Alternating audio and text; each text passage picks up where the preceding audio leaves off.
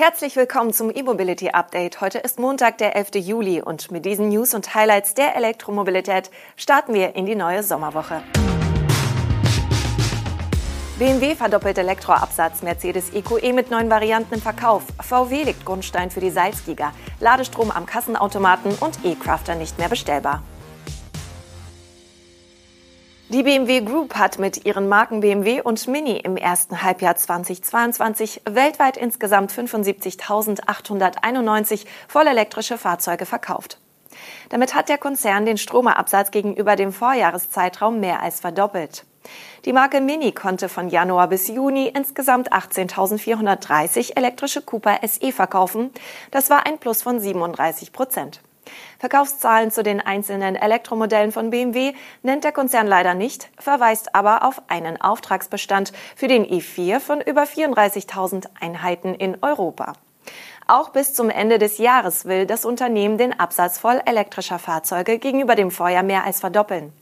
Nach dem ersten Halbjahr liege man voll auf Kurs, dieses Ziel zu erreichen, so BMW selbstbewusst.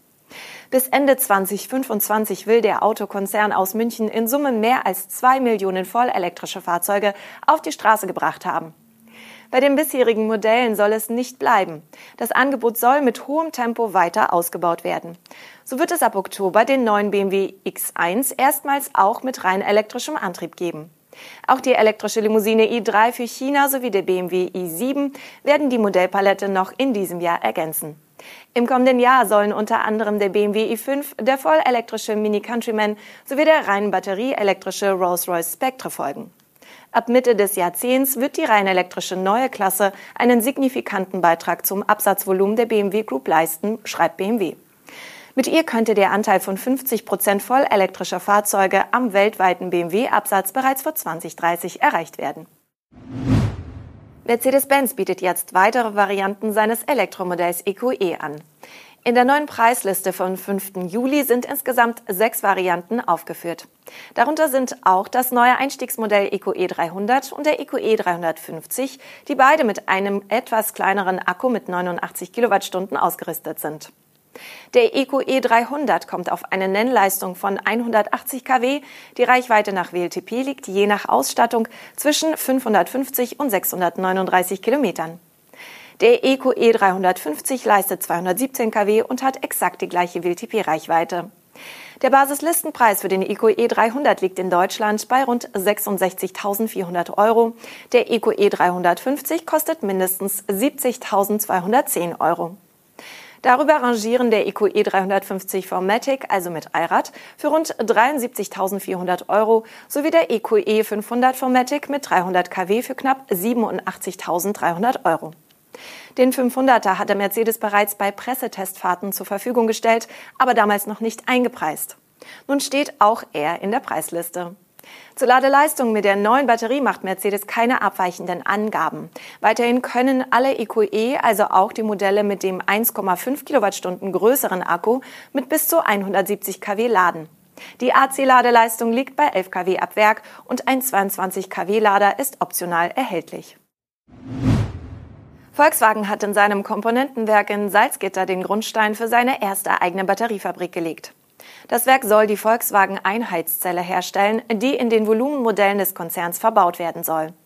Für die symbolische Grundsteinlegung waren auch Kanzler Olaf Scholz und Niedersachsens Ministerpräsident Stefan Weil nach Salzgitter gekommen, neben der VW-Prominenz. Der Sitz der neuen Geschäftseinheit Power Co., also jener Aktiengesellschaft, an der sich auch externe Geldgeber beteiligen können, wird direkt neben der Batteriefabrik in Salzgitter angesiedelt. In kaum einer anderen Industrie fällt der Wandel so grundlegend aus wie im Automobilbau, sagte Kanzler Scholz in seiner Rede. Und weiter, der Wandel wird gut ausgehen, wenn wir dem Alten nicht nachhängen, sondern das Neue an den Hörnern packen. Für VW-Vorstandschef Herbert Dies ist die Marschrichtung klar. Salzgiga wird unsere Powerzentrale. Von hier aus starten und steuern wir unsere globale Batterieproduktion. Die Batterie wird neben der Software der große Werttreiber im Auto, deshalb geben wir sie nicht aus der Hand so dies.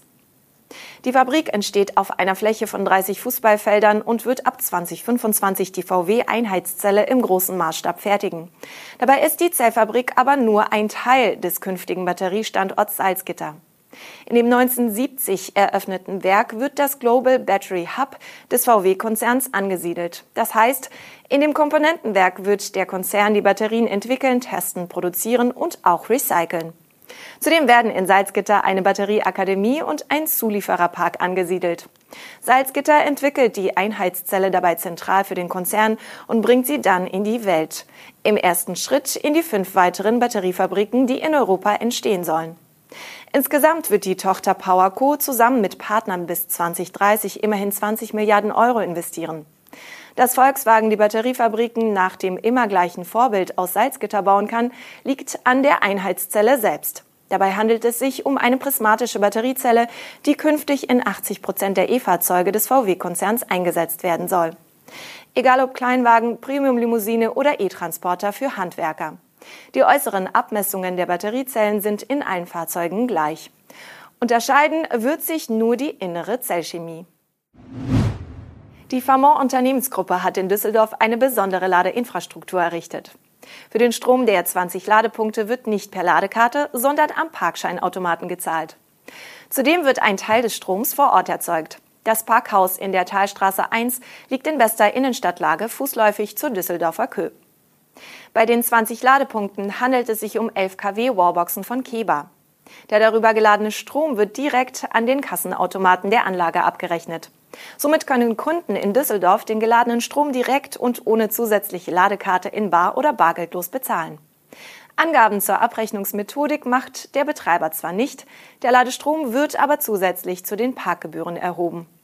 Auf dem Dach des Parkhauses wurde zudem eine Photovoltaikanlage mit 99 kW Peak errichtet. Der an die Solaranlage gekoppelte Batteriespeicher kann bis zu 77 Kilowattstunden Strom aufnehmen. Die 20 Ladepunkte werden entweder von der PV-Anlage direkt oder aus dem Speicher gespeist. Zudem wird der Strombedarf des Parkhauses über die PV-Anlage gedeckt, so der Betreiber. Volkswagen Nutzfahrzeuge hat die Bestellmöglichkeit des elektrisch angetriebenen E-Crafter als Neufahrzeug in Deutschland eingestellt. Laut der Webseite von VW ist der Elektrotransporter ab sofort nicht mehr konfigurierbar. Interessierte werden vom Hersteller nur noch auf Gebraucht- und Jahreswagen verwiesen. Man könne sich gern beim Volkswagen Nutzfahrzeuge Partner erkundigen, ob er einen gebrauchten E-Crafter oder einen Jahreswagen anbieten kann, heißt es auf der Internetseite. Volkswagen fügt dabei eine weitere Einschränkung hinzu, nur solange der Vorrat reicht. Auf Anfrage von electrif.net bei VW Nutzfahrzeuge erklärt ein Pressesprecher, dass das Kontingent für den deutschen Markt ausgeschöpft sei. Wer das Fahrzeug vorher bestellt hat, bekommt ihn noch. Das heißt, der E-Crafter wird noch produziert. Man könne aber das Fahrzeug in Deutschland nicht mehr bestellen. Der Transporter wurde zuletzt in Polen gebaut. Das war unser E-Mobility Update am heutigen Montag. Wir danken Ihnen fürs Zuschauen oder Zuhören und sind morgen wieder für Sie auf Sendung. Bis dahin wünschen wir Ihnen einen guten Start in die neue Woche.